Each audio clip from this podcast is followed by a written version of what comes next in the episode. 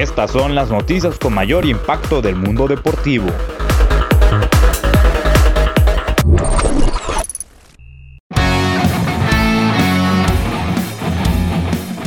Los Águilas de Mexicali se recuperaron en un par de ocasiones en el marcador para vencer 6-4 los Cañeros de los Mochis, en el inicio de la cuarta serie de la segunda vuelta de la Liga Mexicana del Pacífico. Triunfó el abridor David Reyes, perdió el relevista Nicolás Heredia y salvó Greg Mejor. Con este resultado, Mexicali se afianza en la cima de la segunda mitad con récord de 9-1, mientras que los Cañeros con dos victorias y 8 derrotas.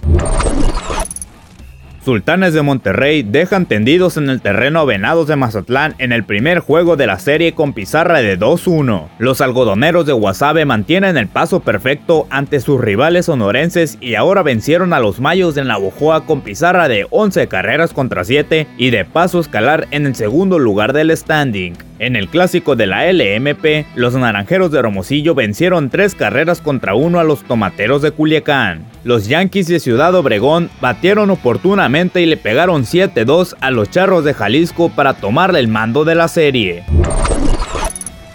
El presidente de México, Andrés Manuel López Obrador, recibió en Palacio Nacional a representantes de dos nuevas franquicias de expansión de la Liga Mexicana de Béisbol, el Águila de Veracruz y los Mariachis de Guadalajara. Horacio Vega, presidente de la Liga Mexicana de Béisbol, y los representantes de las nuevas franquicias dijeron que estos equipos llegan para fortalecer la liga, además de recordar que eran 16 equipos y a partir de este año serán 18, con la inclusión del Águila y los los mariachis. También Andrés Manuel López Obrador anunció la creación de una ciudad deportiva de 100 hectáreas en los terrenos de Texcoco donde se construiría el aeropuerto.